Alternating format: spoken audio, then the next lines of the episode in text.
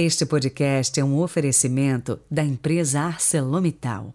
ArcelorMittal é aço, aço é ArcelorMittal.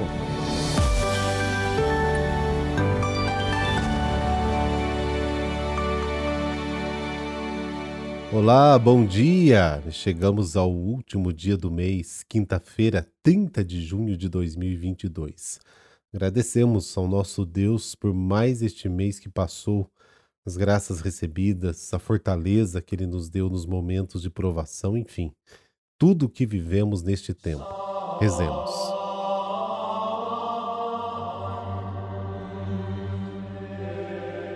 Pelo sinal da Santa Cruz, livrai-nos Deus, nosso Senhor, dos nossos inimigos. Deus eterno e todo-poderoso, ouvi as súplicas que vos dirigimos de manhã, ao meio-dia e à tarde. Expulsai de nossos corações as trevas do pecado e fazei-nos alcançar a verdadeira luz, Jesus Cristo. Amém.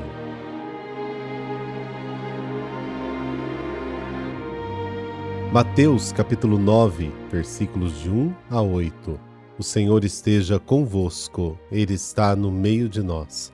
Proclamação do Evangelho de Jesus Cristo segundo Mateus. Glória a vós, Senhor. Naquele tempo, entrando em um barco, Jesus atravessou para a outra margem do lago e foi para sua cidade. Apresentaram-lhe então um paralítico deitado numa cama. Vendo a fé que eles tinham, Jesus disse ao paralítico: Coragem, filho, os teus pecados estão perdoados. Então alguns mestres da lei pensaram: Esse homem está blasfemando. Mas Jesus, conhecendo os pensamentos deles, disse: Por que tendes esses maus pensamentos em vossos corações? O que é mais fácil dizer: Os teus pecados estão perdoados, ou dizer: Levanta-te e anda?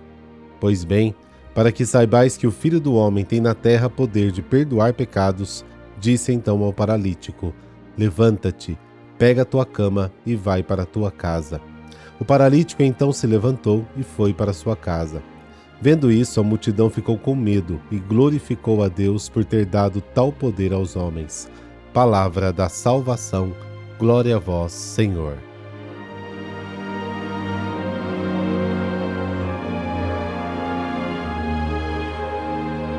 a extraordinária autoridade de Jesus. A palavra poderosa de Jesus atinge o mal na raiz. No caso do paralítico, o pecado que atinge o homem em sua liberdade e o bloqueia em sua força vital. Teus pecados estão perdoados. Levanta-te, toma tua cama e vai para tua casa. Verdadeiramente, todas as formas de paralisia do coração e da mente a que estamos sujeitos são anuladas pela autoridade de Jesus, porque ele colidiu com elas durante a sua vida terrena. Após a tempestade e uma visita ao país dos Gadarenos, Jesus retorna a Cafarnaum, sua cidade. Enquanto ele volta para lá, acontece o encontro com o paralítico. A cura não se dá em uma casa, mas ao longo do caminho. Assim, pela estrada que leva a Cafarnaum, trazem-lhe um paralítico. E Jesus se dirige a ele chamando de filho, um gesto de atenção que logo se traduz em um gesto salvífico. Seus pecados estão perdoados. O perdão dos pecados que Jesus pronuncia por Deus sobre o paralítico sugere a ligação entre doença, culpa, pecado. É a primeira vez que o evangelista atribui explicitamente esse poder divino particular a Jesus. Para os judeus, a enfermidade de um homem era considerado um castigo por quaisquer pecados cometidos. Doença física, doença sempre foi considerada consequência da própria doença moral ou até dos pais, como está lá em João capítulo 9. Jesus restaura a condição de salvação do homem, o libertando tanto da doença quanto do pecado. Para alguns dos presentes, os escribas, as palavras de Jesus anunciando o perdão dos pecados é uma verdadeira blasfêmia. Para eles, Jesus é arrogante porque só Deus pode perdoar. Eles não manifestam esse julgamento sobre Jesus abertamente, mas o expressam murmurando entre si. Jesus, que esquadrinha os corações, vê suas considerações e os repreende por sua incredulidade. E a multidão, ao contrário dos escribas, está maravilhada com a cura do paralítico e glorifica a Deus. A multidão fica impressionada com o poder de perdoar pecados manifestados na cura. As pessoas se alegram porque Deus concedeu tal poder ao Filho do Homem. É possível atribuir isso à comunidade eclesial onde o perdão dos pecados foi concedido por mandato de Jesus? Mateus relatou este episódio sobre o perdão dos pecados com a intenção de aplicá-lo às relações fraternas dentro de uma comunidade.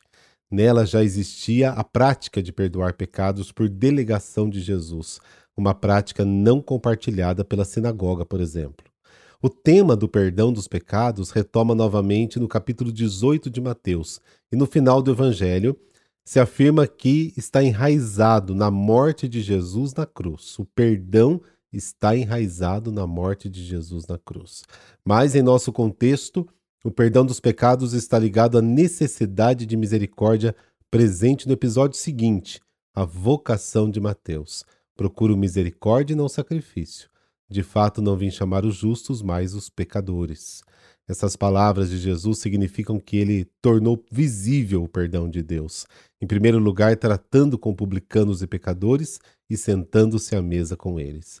Essa história que retoma o problema do pecado e recorda o vínculo com a miséria humana é uma prática a ser feita, a ser realizada no perdão que deve ser dado, mas é uma história que deve ocupar um espaço privilegiado de volta na pregação das nossas comunidades.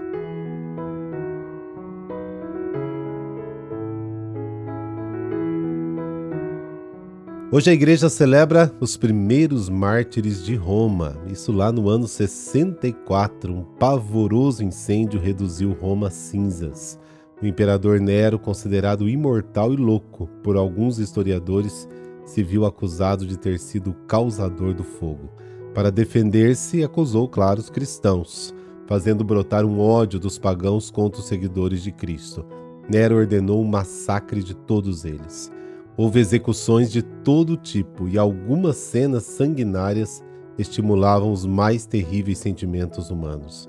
Alguns adultos foram embebidos em piche e transformados em tochas humanas usadas para iluminar os jardins do imperador.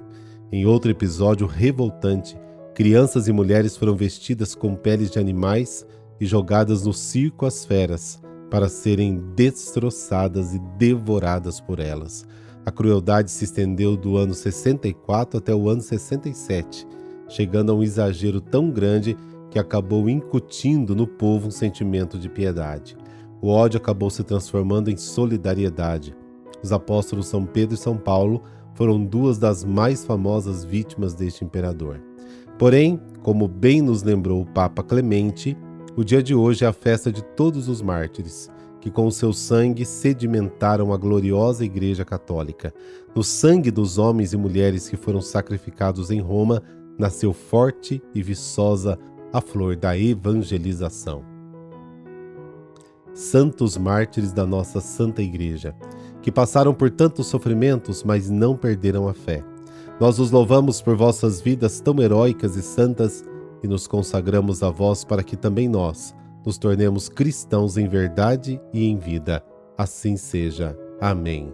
Abençoe-vos o Deus Todo-Poderoso, Pai, Filho, Espírito Santo. Amém. Boa quinta!